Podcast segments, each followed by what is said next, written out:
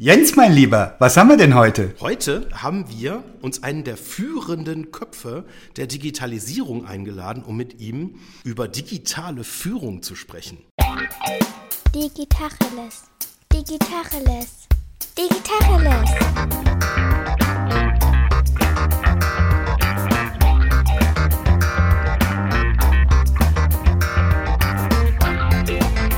Mein Name ist Jens Wehrmann. Und ich heiße Eckehard Schmieder. Und zwar haben wir heute den Wolf Ingomar Feeks zu Gast. Der hat Wirtschaftsingenieurwesen studiert, hat bei Capgemini als Delivery Director gearbeitet, war lange Jahre von Sapient und Publicis Sapient als CEO unterwegs und ist jetzt seit etwa anderthalb Jahren der CEO der Serviceplan Digitaltochter PlanNet. So, das wäre jetzt alles schon ganz schön, aber der Ingo hat natürlich noch viel, viel mehr gemacht. Er ist nämlich in diversen Technikfirmen als Aufsichtsrat oder als CEO, zum Beispiel der Marcom Engine unterwegs. Und auch das ist noch nicht genug, weil er engagiert sich noch für den technischen Nachwuchs und ist unter anderem noch in einem Amt aktiv, was ich besonders spannend und cool finde, und zwar im Management Board der Global H2O die sich um die Trinkwasserversorgung von Ländern kümmert, in denen Trinkwasser keine Selbstverständlichkeit ist. Und ich freue mich sehr, dass er heute unser Gast ist. Was mir immer wieder auffällt, wir kennen uns jetzt ja auch schon ein paar Tage, dass ich bei dir immer den Eindruck habe, wenn du irgendwo reinkommst und in irgendeiner neuen Konstellation ein Mandat übernimmst, dass du, ähm, obwohl du jetzt ja eher im Bereich der ja, früher nannte man das wahrscheinlich noch Werbeagenturen unterwegs warst, doch immer mit einem sehr ingenieursmäßigen Verständnis da reingehst. Und ich habe jetzt wie in der Vorbereitung mir auch noch mal so ein paar schlaue Sätze angeguckt und einer, den ich zum Beispiel ganz spannend fand, das hast du irgendwann mal bei der Absatzwirtschaft gesagt. Das war so dieses Schlagwort Engineer schlägt Marketeer. Oh, das habe ich so gesagt, ja. Das ist interessant. Aber Engineer schlägt Marketeer war übrigens eine Aussage über Kunden, wenn ich mich recht entsinne. Das war gar keine Aussage über Dienstleister. Ja, das war in der Tat. Und zwar war das über die Machtverhältnisse innerhalb von Unternehmen, äh, wenn ich mich recht entsinne. Ich weiß nicht mehr, das ist schon eine ganze Weile her. Ganz, ganz wichtig an der Stelle, das würde ich niemals im Dienstleistungsbereich, auch jetzt in meinem Kontext, so nicht sagen, weil ich glaube, es macht keinen Sinn. Sondern es macht eben den Sinn, dass Engineer und Marketeer äh, eben sehr viel stärker miteinander zusammen äh, an Lösungen arbeiten, anstatt sich gegenseitig vorzuhalten, dass sie eine eingeschränkte Sicht auf die Welt haben. Ich erinnere mich noch daran, das war noch zu Sapien-Zeiten, haben wir mal mit, ich glaube in der Kellogg's School, glaube ich, haben wir mal einen Report vorbereitet. Ähm, das ist schon mindestens 12 oder 13, wenn nicht sogar 15 Jahre her.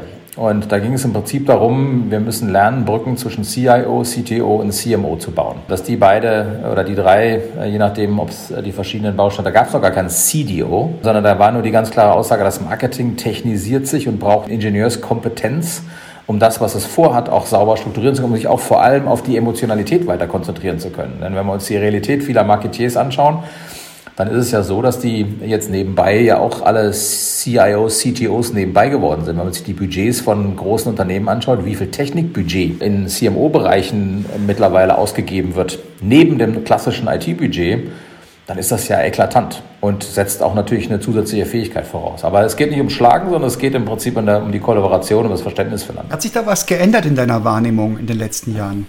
Und wenn ja, was? Ja, es hat sich sowohl auf der CIO, CTO-Seite was geändert, äh, genauso wie sich auf der CMO-Seite. Also ich glaube, die modernen CMOs, wenn sie, ähm, gerade heute ist in der ganz spannende Artikel in der Horizon-Interview mit dem Jochen Senkbiel von VW äh, drin, der halt äh, durchaus äh, auch für sich eine sehr, sehr intensive Transformation durchgemacht hat. Ähm, und sicherlich früher eher ein klassischer CMO war und mittlerweile jemand ist, der in jedem Artikel, in jedem äh, Report, überall wo er redet, redet er über wie kann ich Daten integrieren, wie kann ich Personalisierung äh, vorantreiben, wie kriege ich Echtzeit Journey Management hin, wie kann ich die Performance von Facebook messen. Also das, was da an KPI-Speak drin ist mittlerweile, ja, das hat sich massiv geändert. Früher wäre das jemand gewesen, der sich über den Grünton einer Anzeige geäußert hätte. Das tut er immer noch und das kann er auch immer noch, aber dazu ist ein Skill dazugekommen, den er früher de facto so in der Form logischerweise gar nicht gebraucht hat. Äh, von daher sehen wir dort eine Gruppe von neuen Typen, die sagen, das ist wichtig, das muss ich machen, ich muss Effizienz und Effektivität beweisen und nicht mehr nur Gut-Feelings bedienen. Das ist, glaube ich, ein ganz interessanter Schlag. Das ist eine Veränderung und ich glaube, dass zunehmend auch auf der CIO-Seite verstanden wird, dass mit einem zweijährigen Corporate Release oder einem zweimal im Jahr Corporate Release die heutigen Marketingumgebungen nicht mehr vernünftig unterstützt werden können, sondern das agiles Vorgehen, ständiges Releasen, mit Google-Vorbild 150, 200 200, 300 Releases von allen Themen am Tag in der Lage zu sein, natürlich ganz, ganz andere Anforderungen an ITs erzeugen. Ja, wenn man sich die Agenda eines CIO bei Mercedes anschaut, ja, dann äh, ist da so ein Ziel, wir wollen den Speed verdoppeln. Wir wollen viel, viel öfter liefern. Wir wollen viel, viel stärker in Modulen denken. Das sind alles so Aspekte, die man vor zehn Jahren hätte der CIO gesagt, lass mich in Ruhe, ich, ich sorge hier dafür, dass das Unternehmen nicht untergeht. Von daher bitte lass mich mit diesem schnell drehenden Schnickschnack in Ruhe. Ja? Und jetzt mittlerweile, denke ich, ist das Verständnis, ich glaube, das gibt es eigentlich kaum noch, dass das so jemand denkt. Ähm, sicherlich gibt es den einen oder anderen deutschen Mittelstand noch, der ähm, auch da äh, noch ein bisschen anders denkt und sich äh, deutlich mehr Silo leistet. Aber die meisten haben verstanden, dass die horizontale Integration, Customer Centricity als Nordstern, dass diese Themen wichtiger werden und dass das auch einen Umdenkprozess erfordert. Werden in deiner Erfahrung die richtigen KPIs gewählt und die auch richtig zu handlungsleitenden Parametern erhoben? Naja, auch da bei, diesen, bei den KPIs ist natürlich äh, auch immer eine, eine Fragestellung, will ich beweisen, dass ich alles richtig mache oder will ich lernen, was ich in Zukunft zu tun habe? Das sind ja zwei sehr unterschiedliche Ansätze. Ja? Und es gibt Unternehmen, die sich über die KPIs so lange schönrechnen, bis sie mit ihrer Strategie richtig liegen. Und es gibt Firmen, die sagen, Mensch, äh, wir haben hier wirklich Deltas und wir kriegen das jeden Tag gezeigt und wir versuchen uns als Organisation tatsächlich so aufzustellen, dass wir Daten respektieren.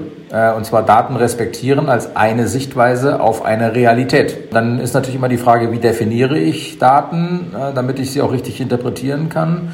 Aber jetzt eine KPI-getriebene Organisation aufzubauen, ist nicht ab sofort sind die Reports nicht mehr mit der Hand geschnitzt, sondern kommen automatisch, sondern das Entscheidende der datengetriebenen Organisation ist, die Information zu respektieren und danach zu handeln. Das ist ja eine ganz andere Thematik und deshalb ist das ja auch in vielen Unternehmen über die letzten 10 bis 15 Jahren mit viel Widerstand begleitet gewesen, weil das natürlich bedeutet, Transparenz zu schaffen auf Performance. Und wir sehen nicht wenige große DAX-Unternehmen, die sich auch, ich sag mal, aus beispielsweise Arbeitnehmerrechtssichtweise ja, durchaus schwer tun, solche Transparenzen zu erzeugen, weil plötzlich Performance-Zahlen erzeugt werden, die wiederum Rückschlüsse auf die Wirksamkeit von einzelnen Personen oder Gruppen oder Abteilungen zulässt. Und das ist natürlich etwas, was immer wieder auch Konflikte erzeugt und damit auch diese Transparenz ist eigentlich das zentrale Thema. Transparenz und dann darauf reagieren wollen. Also wirklich aktiv auch zu akzeptieren, ups, da haben wir gedacht, das klappt, klappt nicht, also müssen wir es bitte anders machen. Ja, also in dem, in dem Projekt, in dem ich jetzt momentan intensiv bin, äh, auch bei einem Münchner Autobauer, da ist halt eins der geflügelten Worte. Es reicht halt nicht mehr, dass ein Marketingleiter sagt, mit einem Beagle auf dem Bild verkauft sich unser Auto besser, weil er das halt so schön findet und er einen Beagle hat. Das funktioniert nicht mehr. Heute kriegt er bewiesen, dass der Beagle nur funktioniert, wenn er links vorne neben der Felge sitzt auf seinem Bild. Oder wenn er ihn in Spanien zeigt, aber in Deutschland funktioniert er schon nicht mehr. Dann sind wir auf der richtigen Spur. Weil es ist ja, und das ist ganz, ganz wichtig, auch da nochmal, die Kreativität kombiniert mit diesen Fertigkeiten, das ist das, was die Secret Source ist. Ja, aber es geht ja trotzdem immer darum, eine Emotionalisierung zu erzeugen, dafür zu sorgen, dass jemand, der ein Bild, eine Anzeige, eine wie auch immer geartete Form der Kommunikation sieht oder eine Ansprache sieht, dass er sich immer noch angezogen fühlt und sagt, wow, das interessiert mich. Ja? Und das ist immer noch das, was die Kreativität leisten muss. Nur die Varianten, die man erzeugen kann, die Möglichkeiten, die man austesten kann, die sind natürlich viel variantenreicher heutzutage als, als früher. Nur man muss auch die Ergebnisse akzeptieren. Da muss sich doch auch die Fehlerkultur ändern, oder? Beobachtest du da was? Ja, Fehlerkultur ist ein großes Thema. Da sind wir natürlich immer wieder, wir fragen uns ja mal, warum, warum gibt es in Deutschland eigentlich keine Champions, also keine Global Champions? Warum zu wenige? Warum entstehen die dauernd in anderen Ländern oder vor allem in den USA? Und das hat natürlich auch mit unserer Fehlerkultur zu tun. Ja? Ich meine, ich will nicht dieses immer wieder benutzte Beispiel der VCs nehmen, die sagen, ich gebe gar keinen mehr Geld, der nicht mindestens ein Startup an die Wand gefahren hat, weil der hat nämlich Erfahrungen gemacht, die er jetzt nicht nochmal machen wird. Ich habe gestern einen interessanten Podcast mit äh, Kara Swisher und, und Scott Galloway. Pivot heißt der, super spannend, echt empfehlenswert. Da äh, hat Scott Galloway sehr klar gesagt, was man lernen muss, ist sehr, sehr schnell zu erkennen, wenn man was falsch macht und dann eben auch schnell die Pferde zu wechseln und nicht langsam zu sterben, weil dann gehen Investments kaputt, dann gehen Menschen kaputt und Frustration bestimmt das Handeln und nicht schnelle, mutige Entscheidungen. Ja, und das ist, glaube ich, etwas, was wir in Deutschland oh, wir tun uns ja mal so schwer, wir, wir, wir, tun uns schwer bei der Entscheidungsfindung, da müssen wir bei 94 Prozent Überzeugung sein und bei der Abschaltung müssen es meistens 96 Prozent sein, bevor wir abschalten. Und das ist etwas, was sicherlich unsere angelsächsischen Mitstreiter an vielen Stellen schneller und besser machen. Fail fast ist eine gute Devise. Das, glaube ich, äh, erzeugt Innovationskraft und immer wieder probieren heißt lernen. Ein Fail ist kein Gesichtsverlust. Ein Fail ist eine Chance, etwas zu lernen. Das klingt sehr plakativ, ist aber verdammt wahr. Ich vergleiche das mal beispielsweise mit der Fähigkeit, die amerikanische Studenten haben, zu präsentieren. Ja, dann sind die durch eine harte Schule gegangen, weil sie dauernd dazu aufgefordert wurden, äh, das immer wieder zu tun, sich vor die Klasse zu stellen, zu präsentieren. wenn ich anschaue, wie wenig Fokus da bei uns gelegt wird äh, in der Schulausbildung, dass unsere Kinder lernen, wie man sich präsentiert, wie man Präsentationen macht, wie wenig das eine Kernkompetenz selbst auf einem, also was heißt selbst, insbesondere auf dem Gymnasium ist, dann wundere ich mich nicht, die kommen aus den Schulen raus und haben noch nie vor einer großen Gruppe präsentiert. Jedenfalls nicht signifikant oft genug, um ihre eigenen Schwächen erkannt zu haben und an denen arbeiten zu können. Ja. Das wird besser, aber ich habe da immer noch genug Erlebnisse, wo das echt bescheiden ist. Und auch ganz spannend, wie wirkt sich das auf die Dienstleistungsagentur aus, die sagt, ich unterstütze euch dabei, und die das für sich in Anspruch nimmt, wie gut wird das akzeptiert? Die Erwartung ist natürlich da, dass man das zeigt, transparent zeigt. Und äh, also wir haben jetzt in dem Fall beispielsweise auch sogar, wir sollen ja Automatismen implementieren, die sozusagen äh, automatisiert auf Basis von KPIs Reaktionen verändern. Das ist schon noch ein Prozess, den wir da vor uns haben, dass das akzeptiert wird. Irgendwann sind natürlich sowas wie Zulassungszahlen im Automotive-Bereich sind dann nur noch bedingt veränderbar, sondern müssen akzeptiert werden. Und das sind dann die Rankings, die im Endeffekt zählen auch in dem Markt. Natürlich gibt es da genug Mechanismen, um da über die eigenen Händlernetze, über Tageszulassung und solche Sachen zu arbeiten. Völlig klar, alles fein. Das machen sie auch alle und deshalb, deshalb nivelliert sich der Effekt auch aus. Irgendwann zählt dann schon das Ergebnis. Das sehe ich schon, dass eine Menge Manager jetzt einfach anfangen, lasst uns experimentieren, lasst uns schnell in Sachen reingehen, lasst uns ausprobieren, lasst uns gucken, wie wir damit umgehen können, lasst uns gucken, wie wir uns damit äh, besser aufstellen. Also das ist ja die Grundeinstellung, die dazugehört. Ja, es geht ja gar nicht, weil das ist, das ist das, was dann eine, eine fehlerrobuste Organisation erzeugt, wenn ich nämlich bereit bin, das Ganze immer als ein ständiges Experiment zu beschreiben. Wenn ich jetzt mal so in große Unternehmen reinschaue, dann sind oftmals einfach die Verzielungen, die da stattfinden, die sind derartig starr, ähm, dass äh, natürlich man die Frage stellt, wie viel Innovationskraft kann denn der Einzelne überhaupt noch mit einbringen, wenn er sich, wenn er sich nicht, ohne sich ins eigene Bein zu schneiden, äh, äh, gegen KPIs, die eigentlich keinen Sinn machen, auflehnen würde. Das ist das, das, das halt der das ist halt der Aspekt, der immer wieder, äh, aber das, auch das ist ein Prozess. Auch das geht nicht über Nacht. Auch das sind Prozesse, die sind über Jahrzehnte eingespielt. Die kann man nicht über Nacht ändern. Wir müssen immer nur wieder zeigen, dass sie hinderlich sein können und dass es dann braucht es mutige Change Agents, die das angehen. Ähm, also auch da sind wir wieder zum, beim Titel der, der Veranstaltung. Das ist eine Führungsaufgabe. Ja, und ähm, das ist übrigens auch eine Fragestellung, die ich bei uns intern momentan durchaus auf den Weg gebracht habe. Macht es eigentlich Sinn, diese ganzen äh, äh, variablen Verzielungen so tief in die Organisation rein äh, zu bauen. Oder macht das nicht einfach Sinn, mal zu sagen, wir setzen mal zwei Jahre aus, jeden zu verzielen und machen mal ein Zwei-Jahres-Experiment und verzielen mal wirklich nur Führungskräfte. Und lassen mal den Rest, ähm, äh, insbesondere wenn der Erwartungswert von Bonuszahlungen, wie in vielen Unternehmen sowieso jenseits der 100 liegt, dann kann man auch von vornherein sagen, dann lasst uns doch fest, lasst uns doch fest bezahlen. Ja. Und holen die Unsicherheit aus dem System. Ich meine, da kommen wir wieder zu diesem Punkt mit den KPIs zurück, weil wenn wir jetzt sagen, wir wollen äh, Failure als Failure akzeptieren, haben aber eine KPI-Struktur, die sich quasi die Erfolge herbeiredet, ja, dann, dann ist das ja gar kein Failure. Das ist ja letztlich, das, das, das funktioniert ja nur dann, wenn ich quasi auch danach suche. Und also in der Theorie wird wahrscheinlich auch keiner, kein, äh, keiner der hochdekorierten Automotive Manager irgendwie bei dem Thema fast, äh, Fail Fast, Fail Early widersprechen. Aber ich glaube, de facto wird er dann eher argumentieren, ja, es war ja gar kein Failure. Und dieses und jenes Produkt, das müsst ihr euch nochmal angucken in den Zahlen, das läuft doch super und da leben wir von. Wir können doch jetzt nicht hier irgendwie uns selber kannibalisieren, indem wir jetzt irgendwelche ganz verrückten Sachen dazulassen, so wie das irgendwelche komischen Silicon Valley Startups tun. Das ist sicherlich eine der großen Herausforderungen momentan, dass viele der KPIs der Vergangenheit so nicht mehr funktionieren und auch völlig neue Kauf Mechanismen entstehen. Und das ist übrigens etwas, was wir, wir werden jetzt äh, hier demnächst eine Studie veröffentlichen, wie intensiv sich eigentlich Kaufverhalten während der Corona-Zeit verändert hat. Und übrigens nicht nur für Autos, sondern für viele, viele Sachen.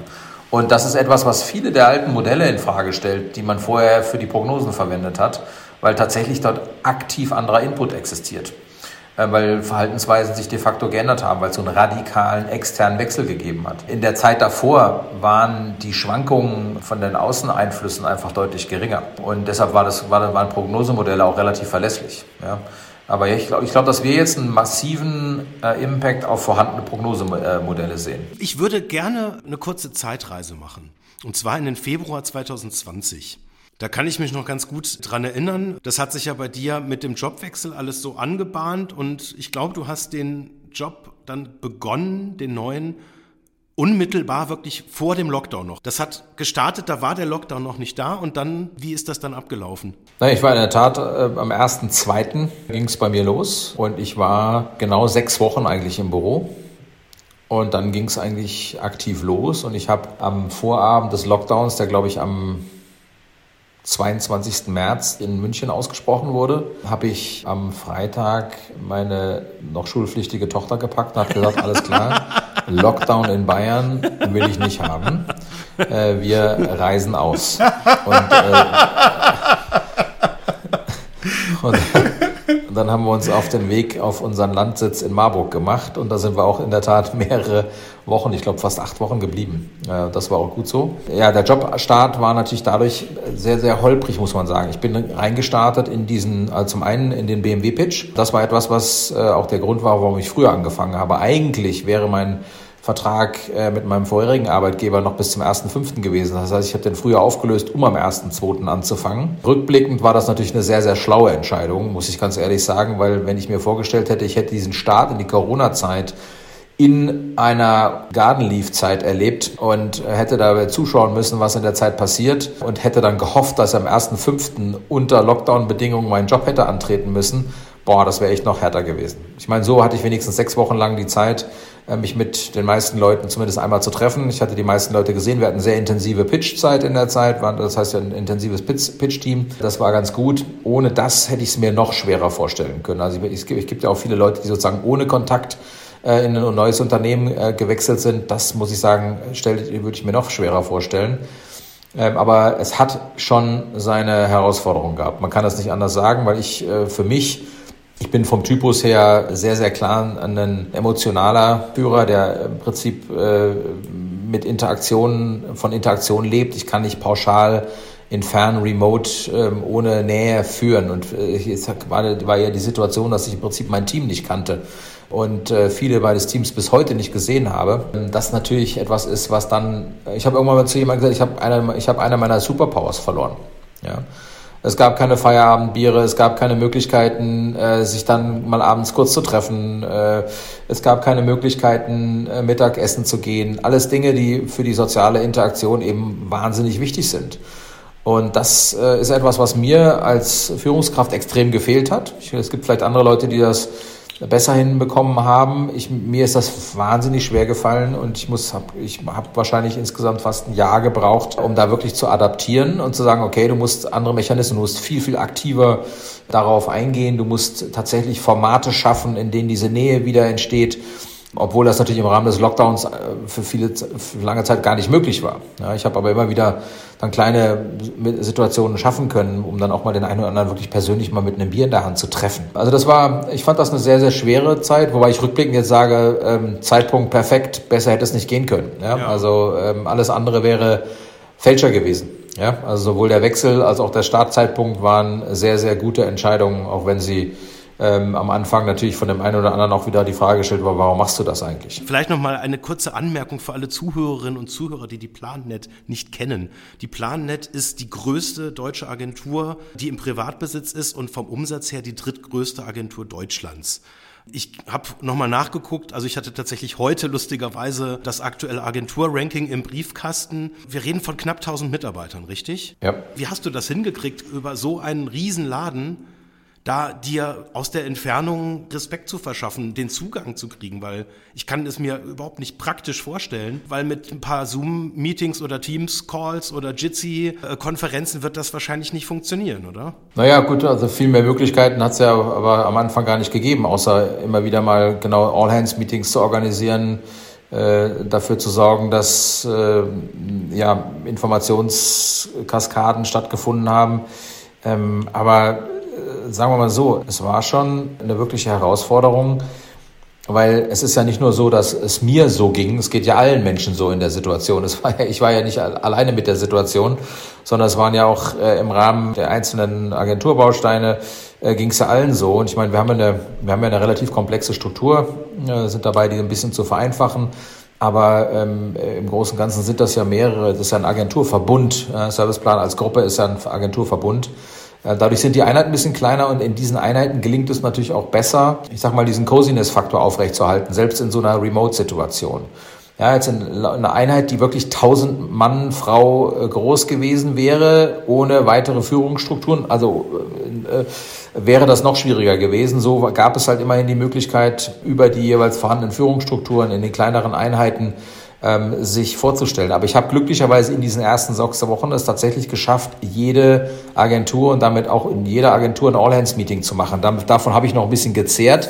Und danach ging es in die klassischen All-Hands-Meetings, die per Zoom, per, per Zoom und äh, Teams stattgefunden haben. Also ich kann gar, ich habe gar keine zusätzlichen Formate wählen können. Ich meine, es gab ja gar keine Möglichkeit dazu. Ja.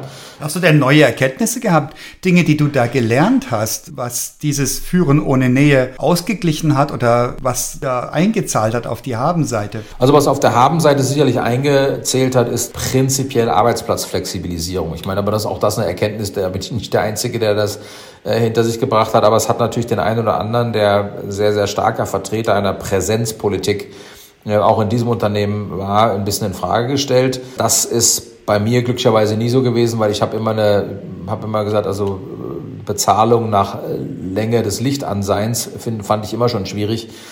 Ähm, sondern ich, mir war es immer wichtig, dass die Leute sich wohlgefühlt haben in der Arbeit und, und, und auch Flexibilitäten hatten. Das ist sicherlich etwas, was von dem ich sehr, sehr froh bin, weil ich glaube, viel von dem geht weg. Ein zweiter Aspekt ist es natürlich jetzt auch ein rein ähm, ökologischer. Ich muss sagen, ich war grundsätzlich im April Senator jedes Jahr. Ähm, das heißt, alles, was ich da schon abgeflogen hatte, war massiv. Und ich bin jetzt in den letzten zwei Jahren genau dreimal geflogen. Das ist schon ein großer Unterschied, der natürlich unglaublich viel zusätzliche Zeit bringt. Das muss man ganz klar sagen. Und äh, auch weniger Stress, äh, weniger frühes Aufstehen, weniger, weniger Hektik, weniger Bewegung, zumindest also Flughafenbewegung meine ich jetzt. Ähm, das hat eine Menge zusätzliche Zeit gebracht für Self-Care sage ich ganz offen, ganz klar. Also ich habe da wesentlich klarer dann auch dafür gesorgt, dass ich regelmäßig Sport mache, dass ich regelmäßig lese. Das sind alles so Dinge, die äh, durch diese Reisezeit auf jeden Fall möglicher geworden sind. Und ich hoffe, dass das viele andere auch getan haben. Ich glaube, dass natürlich die Frage nach dem, was haben wir da insgesamt gelernt? Wir haben sicherlich gelernt, dass Verteiltheit und äh, Remote durchaus ein, ein Baustein ist, aber nicht der alleinige. Also ich glaube, was, also was meine Kernerkenntnis ist, dass die Balance das Entscheidende ist. Dass weder das eine noch das andere alleine, ich glaube, wir müssen lernen, verteiltes Arbeiten als normales Arbeiten in unsere Art und Weise der Interaktion einzubauen und die entsprechenden Werkzeuge, Umgebungen dafür zur Verfügung stellen. Das war ja vorher durchaus nicht der Fall. Aber ich habe auch sehr schätzend gelernt, was es bedeutet, dass wir immer noch alle Sozialsysteme sind. Ja, dass wir eben keine Rädchen sind, die ein Getriebe am Laufen halten, sondern dass wir Menschen sind, die Wünsche haben, die Ängste haben, die Bedürfnisse haben ähm, und dass wir äh, darauf eingehen müssen. Und das ist ganz, ganz zentral wichtig. Und das ist, da ist die persönliche Interaktion meiner Meinung nach nicht zu ersetzen. Da glaube ich nicht dran. Das mögen dann meine Nachfolger anders sehen. Ich glaube, dass die Welt, ähm, und ihr kennt vielleicht das Buch noch, The World is Flat, dass die Welt sich wieder ein bisschen re, re, re, regionalisiert hat. Und das finde ich eigentlich per se nicht schlecht. Ich glaube, diese komplette äh, global durchgestylte und perfektionierte Supply Chain, die wir uns aufgebaut haben, hat in dieser Krise bewiesen, dass sie nicht krisensicher ist. Und da hoffe ich mir daraus, dass wir das eine oder andere wieder auch renaturieren was wir an Möglichkeiten vorher hatten, was nicht heißen soll, dass wir uns renationalisieren sollten und unsere Grenzen wieder zumachen sollen. Das ist gar nicht die Aussage, die ich mache. Aber ich glaube, dass wir äh, deutlich stärker wieder uns überlegen müssen, ist der letzte Cent, den wir jetzt dadurch gespart haben, dass wir es irgendwo in outgesourced haben, wirklich das wert? Oder sollten wir nicht beim einen oder anderen Thema dann wieder über eine integrierte Supply Chain Kette, die wir auch selbst in der Lage sind zu steuern und die wir in der Lage sind, bei Krisen anders zu steuern, als wir sie vorher gesteuert haben, tatsächlich äh, zu überdenken. Das ist, das ist mein größtes Learning. Und wir sehen jeden Tag die Ausläufer davon. Ja, und ich fand ganz spannend, dass mitten in dieser Krise auch noch dieser Tanker quer im Suezkanal lag, weil das natürlich irgendwie so eine sehr Bildlichmachung der ganzen Corona-Krise für mich war. Ja, das war so, das ist, das ist exakt das, was passiert ist. Der, der Tanker liegt quer drin und das Nadelöhr ist nicht mehr bedienbar.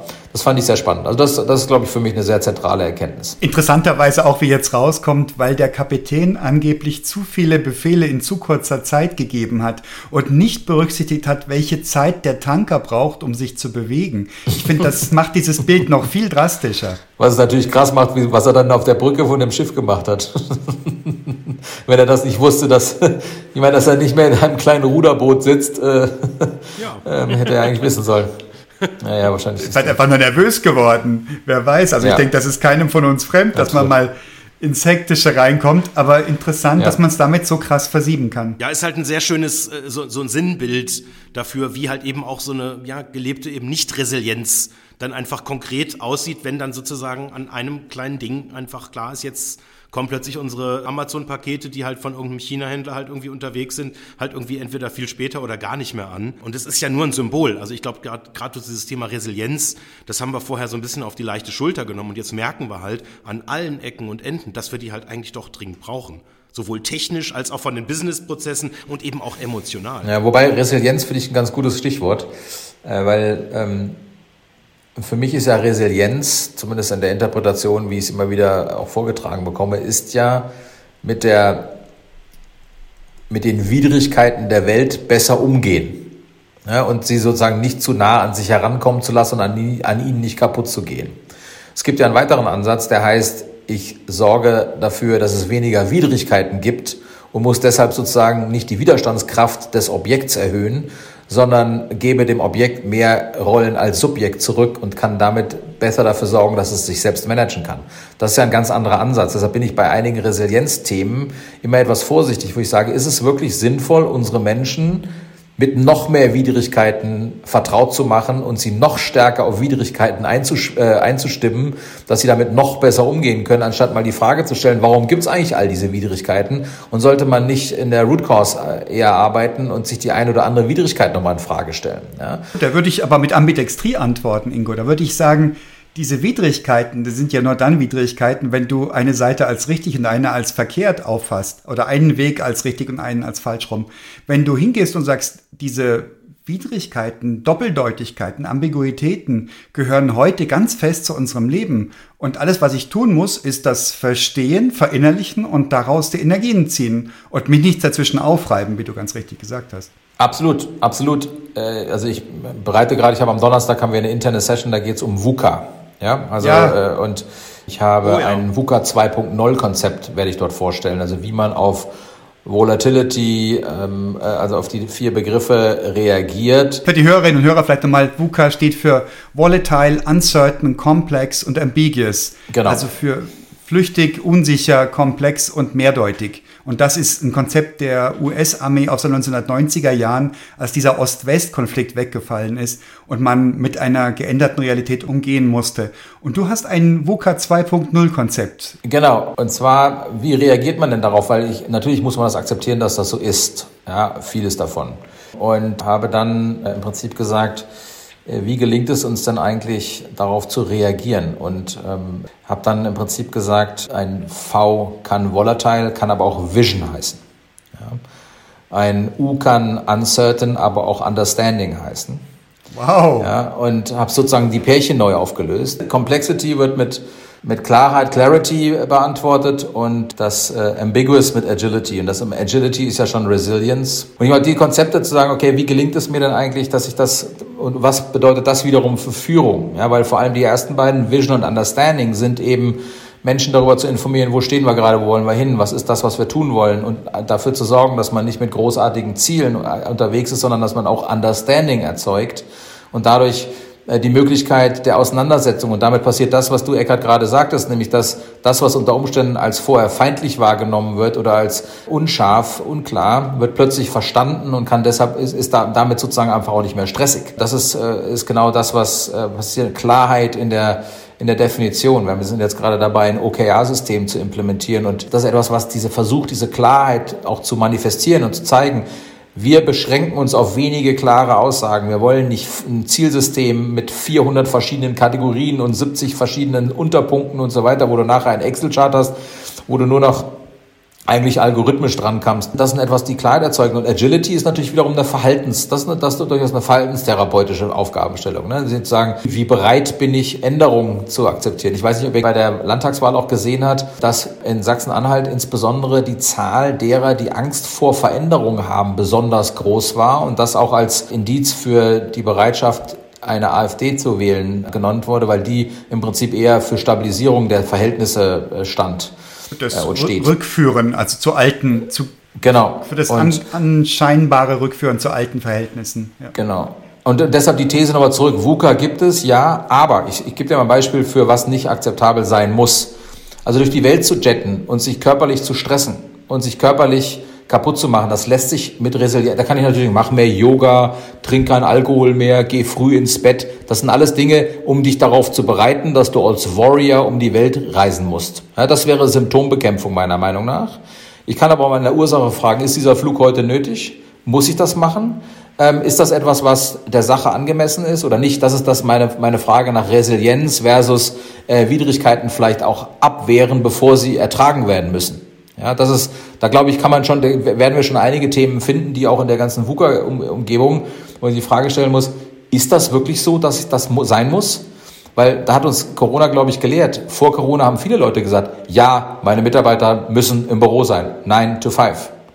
Das sagen sie jetzt nicht mehr und das Unternehmen ist nicht zusammengebrochen und die Mitarbeiter sind immer noch da und sie produzieren immer noch das, was sie vorher produziert haben. Ja, und das ja. bringt uns zu einer weiteren Größe, die relevant geworden ist in meiner Wahrnehmung ich weiß nicht, wie du das erlebst, nämlich Trust. Gerade dieses mhm. Führen ohne Nähe und auch dieses Loslassen müssen von den alten Kapitänen und Kapitäninnen, die sagen, die Leute müssen da sein, ich will sehen, was die machen, die arbeiten ja nichts, wenn sie zu Hause sind. Und die mhm. haben erleben dürfen, wie wahnsinnig gut das funktioniert, wie wahnsinnig fleißig die Leute zu Hause sind.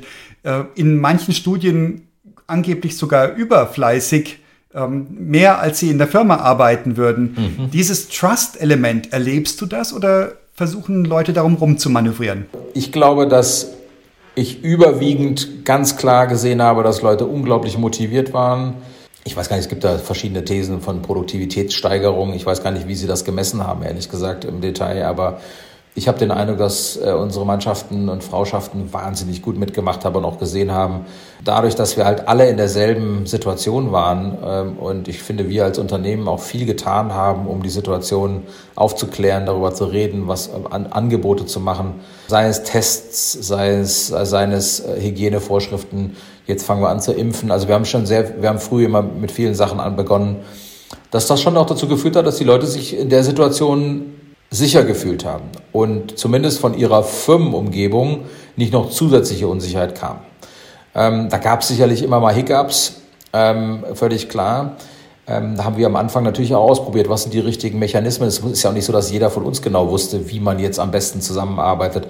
Aber ich glaube, wir haben an vielen Stellen, also ich habe irgendwann für ähm, unseren Teil gesagt, Leute, besprecht das in euren Agenturführungsteams, besprecht das mit euren Mitarbeitern, wie ihr es ausprobieren wollt. Ich habe so unterschiedliche Reaktionen darauf. Ich habe Agenturen, die sind zehn Prozent nur noch anwesend, andere 50 Prozent, andere 70 Prozent. Da haben sich auch die Teams teilweise selbst entscheiden können, was sie tun. Und wir dürfen ja eine Sache auch nicht vergessen. Also ich kann das zumindest für mich sagen. Ich habe eine ausreichend große Wohnung, in der ich auch im Zweifelsfall äh, fünf Tage die Woche in einem anderen Zimmer meine, meine Podcasts aufnehmen kann. Die Situation meiner meisten Mitarbeiter ist eine andere. Und das muss ich auch ganz klar annehmen. Die waren teilweise auch übrigens sehr, sehr froh, mal das Zuhause zu verlassen, äh, sich unterwegs zu machen und an ein Büro zu kommen, wo niemand war und sich zumindest mal in einem anderen Kontext zu bewegen. Äh, weil denen einfach auch de facto irgendwann mal die, ähm, die, äh, die Decke auf den Kopf gefallen ist. Und ich glaube, dass wir ein ganz gutes Verfahren gefunden haben, das sehr flexibel zur Hand haben, da keinen Druck entstehen zu lassen, aber immer wieder auch zu sehen, also uns ist nichts um die Ohren geflogen. Also wirklich kein einziges Beispiel könnte ich dir nennen, wo ich sage, das ist, weil jemand nicht da war, in die Hose gegangen. Also das, wir haben Recruiting-Situationen gehabt, wir haben Leute, die haben wir gefunden digital, interviewt digital, ongeboardet digital, auf ein Projekt gepackt digital, auf ein anderes Projekt äh, weitergeschickt digital und die haben wir jetzt teilweise das erste Mal nach neun Monaten getroffen. Und ich muss sagen, dass diese Geschichten sind die Mehrheit und das ist auch das, äh, was, glaube ich, ausmacht, dass die Menschen sich wohlfühlen und das Vertrauen haben, dass man vernünftig mit ihnen umgeht. Das ja. glaube ich schon. Also ich hätte eine These dazu, nämlich, äh, dass das natürlich massiv von der vorgelebten Kultur abhängt. Und also ich muss zugeben, ich bin über das VUCA 2.0 auch gestolpert und ich musste wirklich äh, bei jedem der vier Punkte, ich hatte wirklich da dein, jetzt in der Vorbereitung auch tatsächlich jetzt dein Bild auch vor Augen, weil ich den Eindruck habe, gerade dieses Thema eine klare Vision vorgeben, einen klaren, ich hatte am Anfang in der Vorstellung dieses Ingenieursmäßige, dieses, wir müssen die Dinge verstehen, wir müssen uns eben drauf einstellen, wir müssen eben agil handeln, das sind eben genau diese Aspekte, die, die man auch, glaube ich, braucht von der Kultur. Und wenn die vorgelebt werden, ja, dann, dann, dann kann man sich ja im Prinzip halt auch aufs Arbeiten konzentrieren. Ich habe durchaus jetzt in unserem Kontext auch Gegenbeispiele erlebt, wo dann plötzlich ich mich gewundert habe, warum von einigen Firmen hier in München plötzlich ganz viele Leute gekündigt haben, die sich dann bei uns beworben haben die dann teilweise wirklich hanebüchene Geschichten erzählt haben, wo eben so eine, ja, einfach eine, eine, Kultur des Misstrauens da war, wo das nicht funktioniert hat, wo dann irgendwann teilweise Leute gezwungen wurden, ins Büro zu kommen, gegen ihren Willen, äh, gezwungen worden, mit den, mit den öffentlichen Verkehrsmitteln äh, unterwegs zu sein.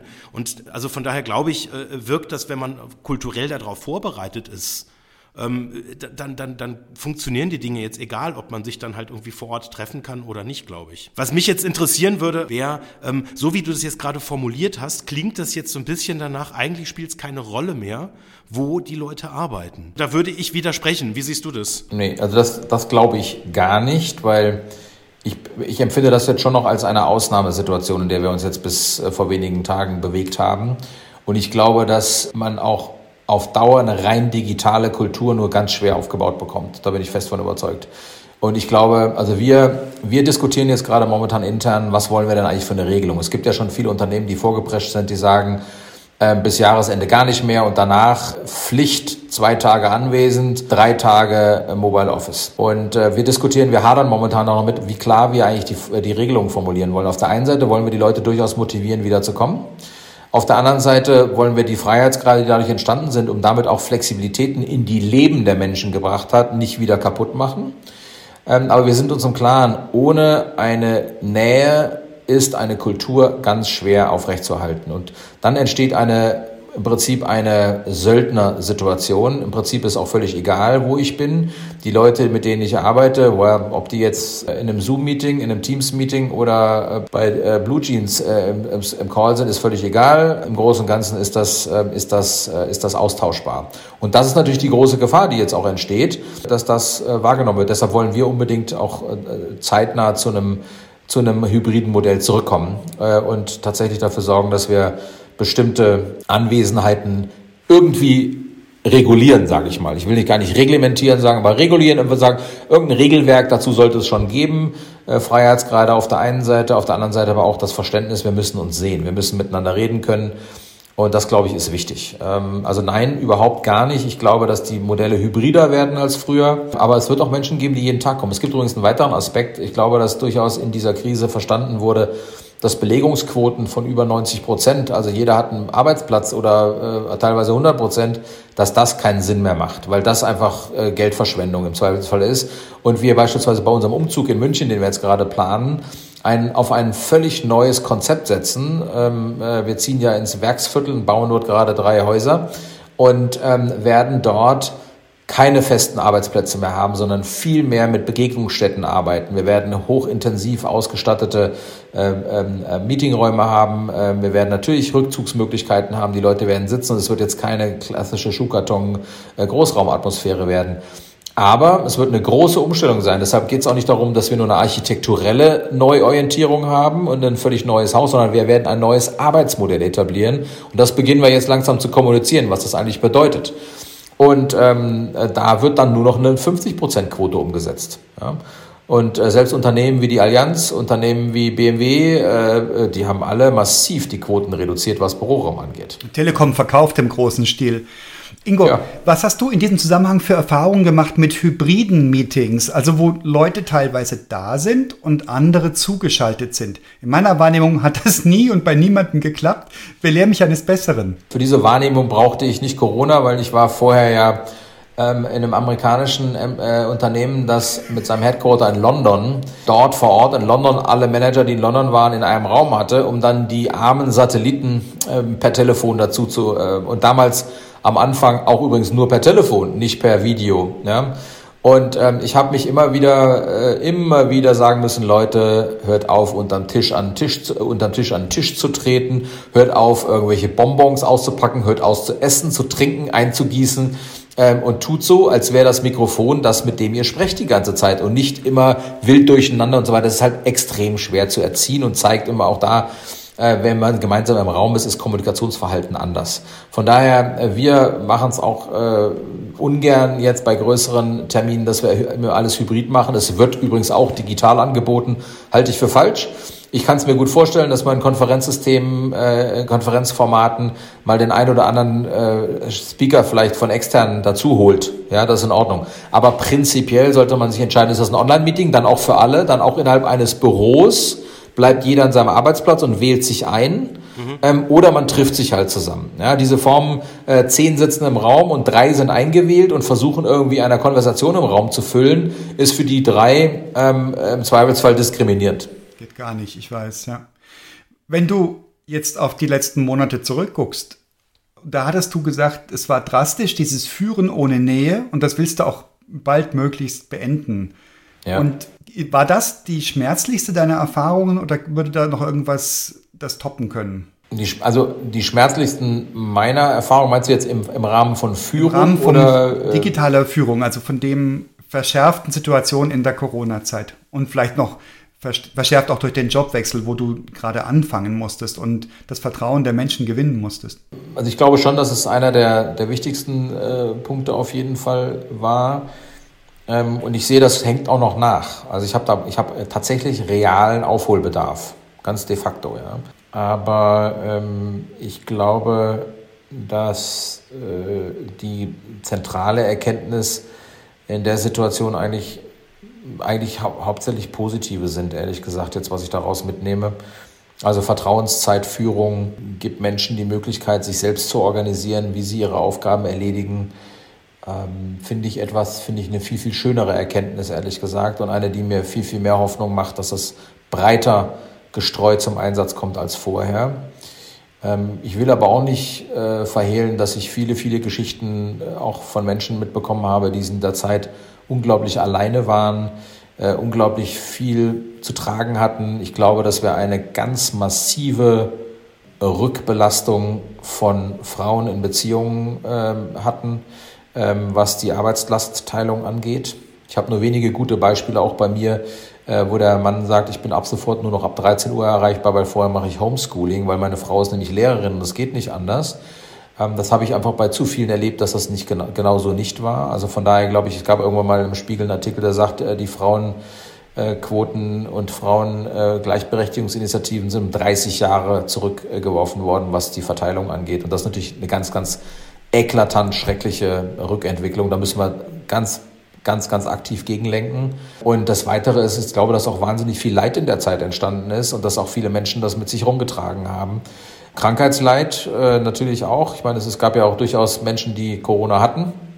Äh, so ist ja nicht. Wir hatten eine, auch durchaus einige Fälle. Wir hatten, äh, und es gibt aber auch natürlich eine Menge Menschen, die dadurch, dass die ganzen sozialen Interaktionen nicht stattgefunden haben, ja, die sind depressiv geworden. Denen fällt alles viel schwerer als früher. Also das, ist, das, sind schon Effekte, die man sieht. Ist glücklicherweise bei mir nicht der Fall.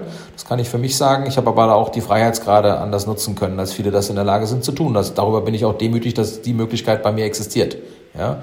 Dass ich, wie ich vorhin sagte, mal eben auf meinen Landsitz fahren kann, dort äh, Zeit verbringen kann. Das ist natürlich eine Luxussituation. Darüber bin ich mir auch absolut bewusst. Und deshalb weiß ich auch, dass ich dafür sorgen muss, dass es denen, die das nicht möglich ist, im konkreten Arbeitsumfeld alles tun muss, dass es in deren Situation auch funktioniert und nicht nur in meiner Situation. Ja. Aber im Großen und Ganzen, äh, glaube ich, äh, hat das für die Flexibilität unserer Arbeitswelt was gebracht. Das glaube ich schon. Gibt es irgendein ein wertvollstes Takeaway, wo du sagst, das hat mich richtig, richtig von Socken gehauen, dass ich das erlebt habe in dieser Zeit. Du willst wahrscheinlich irgendeinen äh, einen, einen, einen wunderschönen Vorfall, einen, einen schönen Event. Nein, nein, nein. Denn ich könnte ja was sagen, was ich mitgenommen habe. Gerade dieses Führen ohne Nähe fand ich total spannend. Ich bin auch jemand, der es gern kuschelig hat mit seinem Team. Jetzt rede ich von ganz anderen Maßstäben, wirklich nicht von tausend Leuten. Und ich habe zum Beispiel festgestellt, dass es einen Unterschied gibt zwischen persönlich und privat und dass es mir ganz gut tut, auch ein bisschen Distanz verordnet zu bekommen und nicht zu privat zu werden mit dem Team. In diesem Bedürfnis, ja, geliebt zu werden, als gute Führungskraft gesehen zu werden, da wo es gar nicht wirklich auf das Führungsthema einzahlt, sondern nur auf Beziehungsqualität. Und das fand ich toll. Ich habe lernen müssen, welche Nähe will ich wann wo und habe die auch gezielt herbeiführen müssen, während die sonst zum Beispiel an der Kaffeemaschine und überall und im Büro sofort immer da ist und ich über Dinge quassel, die nicht zielführend sind und die ich vielleicht gar nicht haben will. Und einfach nur, weil ja. dieses Bedürfnis da ist, zeig den Menschen, dass du sie magst und red mit ihnen über die Dinge, die okay. du getan hast, gerade die dich beschäftigen. Das habe ich gelernt zu reduzieren und sinnvoller zu dosieren. Ich weiß nicht, wie lange das anhält, aber das hat mir richtig gut getan. Das ist mein Highlight. Das äh, ist interessant, eine interessante Differenzierung persönlich versus privat. Und dann, dann mag das in der Tat von der Teamgröße natürlich auch abhängig sein. Ja, wenn du, wenn du sozusagen in einem 20-Mann-Team, da ist natürlich, ist, ist wahrscheinlich die, sind so die Grenzen einfach viel näher. Ja, das ist, das, das, da hast du wahrscheinlich recht, das ist aber ist das eine, ist eine interessante Unterscheidung. Das ist für mich ein neuer Gedanke, ehrlich gesagt. Weil ich mich, was das angeht, maximal noch in der maximalen Mangelsituation sehe. Ehrlich gesagt schon äh, ja, auf, äh, noch nicht mal in der persönlichen Sichtweise zu sein, geschweige denn, äh, also an privat gar nicht ranzukommen, ja. Ist wichtig. Aber das war schon der Wechsel, der Wechsel, den ich jetzt gemacht habe, war ja einer ganz anders. Bei Sapient, wo ich vorher 15 Jahre war, bin ich als Teammitglied gestartet und als CEO geendet. Ähm, hier bin ich gleich als ähm, äh, am oberen Ende der Pyramide eingestiegen. Ähm, und dadurch ist der Anspruch, das Team zu kennen, bis zum letzten Person in der Größenordnung gar nicht vernünftig umsetzbar. Es sei denn, ich mache nichts anderes mehr. Ja? Von daher ist das ein anderer. Das ist etwas, was ich lernen muss. Das hat aber nichts mit Corona zu tun. Äh, weil natürlich dieses klassische, äh, der klassische Motivator, Need Affiliation, ist etwas, was ähm, sicherlich natürlich für jeden eine relevante Größe ist, das sauber zu dosieren. Wie viel Anerkennung möchte ich mir holen? Wie möchte ich mich verhalten, dass ich die bekomme? Und wie dosiere ich das? Das ist ja eine, eine Diskussion, die muss, und die war jetzt für mich hier eine ganz andere, weil ich plötzlich jemand war, der von Anfang an beäugt wurde und gar nicht die Chance hatte, in einem Team groß zu werden. Ja? Das ist eine ganz andere, war eine ganz andere Führungssituation von Anfang an. Ja, auch eine spannende, äh, die aber natürlich bei mir auch dann ausgelöst ist, du kannst nicht den Anspruch haben, jedem zum Geburtstag zu gratulieren. Du kannst nicht den Anspruch haben, jeden und mit, mit all den Themen, die er hat, kennenzulernen. Das geht nicht. Das musst du anders machen. Ja? Und ähm, das ist etwas, was, äh, was, aber das hat nichts mit Corona zu tun. Ja? Aber das ist natürlich trotzdem auch da wiederum eine Führungsfrage, wie gelingt es mir denn ausreichend genug zu wissen und mitzubekommen, ähm, und nicht dann äh, in eine Situation zu geraten, dass es mir egal ist, weil ich die Leute nicht kenne, weil ich hinter den Namen keine Menschen mehr sehe, sondern Angestellte.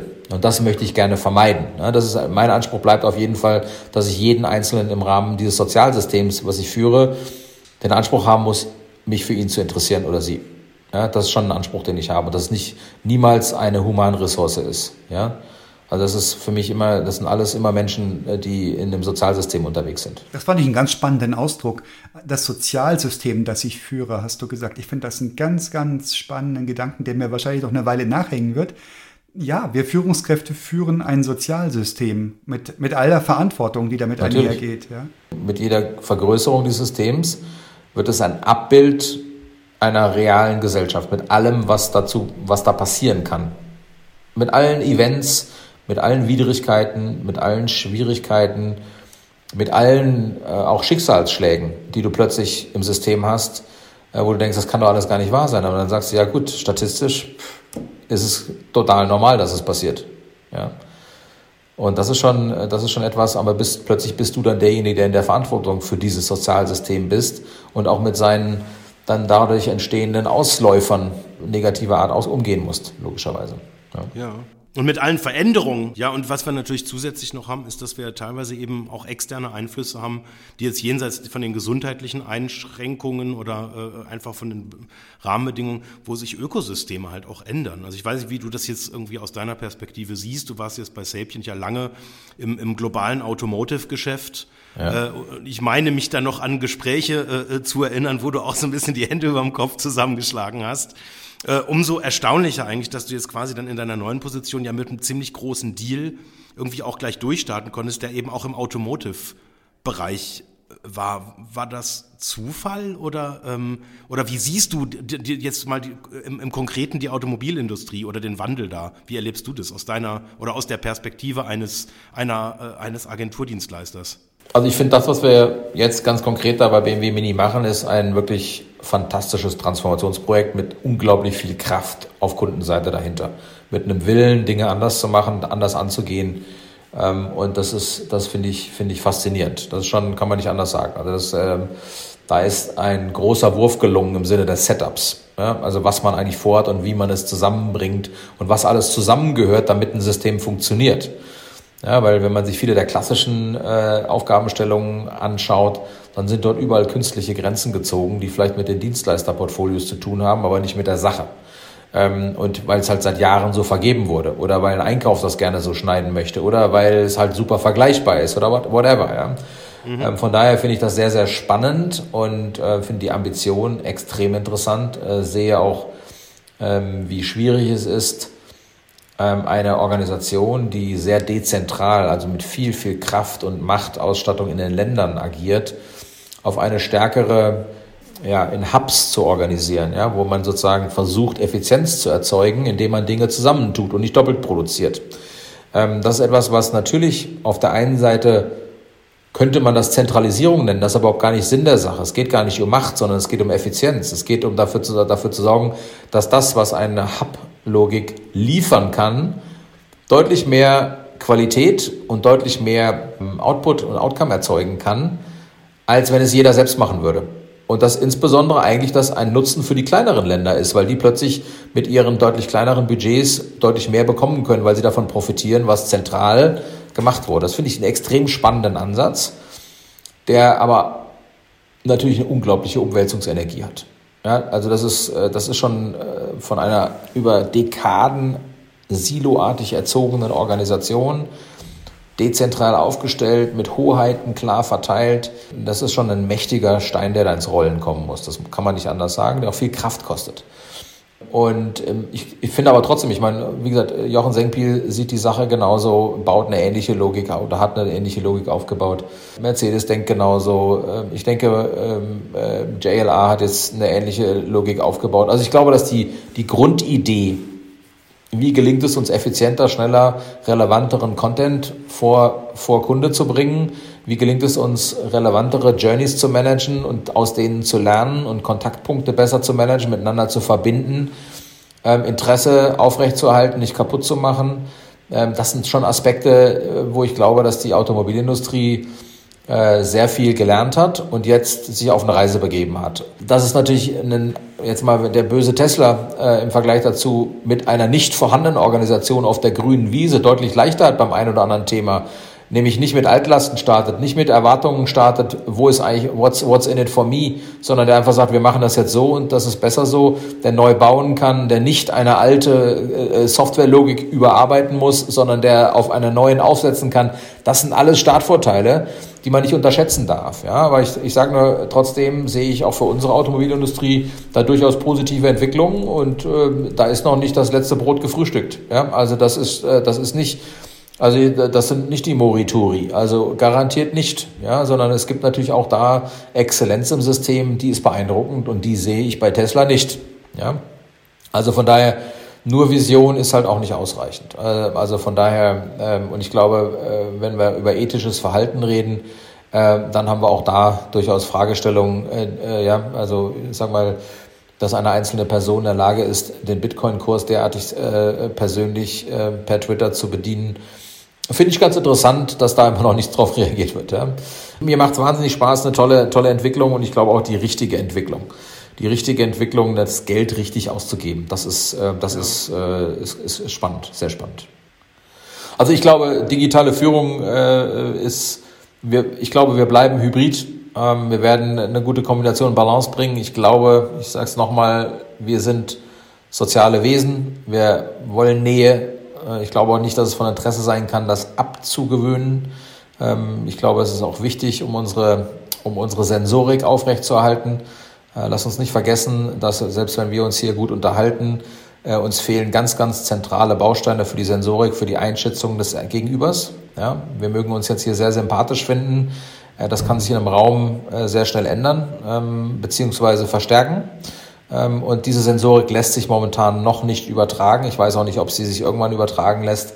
Ähm, ich weiß auch gar nicht, ob ich das als zentrales Ziel ansehe. Ich glaube schon, dass ein Hybridansatz zu sagen, wir nutzen es, wo es sinnvoll ist, ähm, versuchen das immer wieder neu auszuloten und zu experimentieren.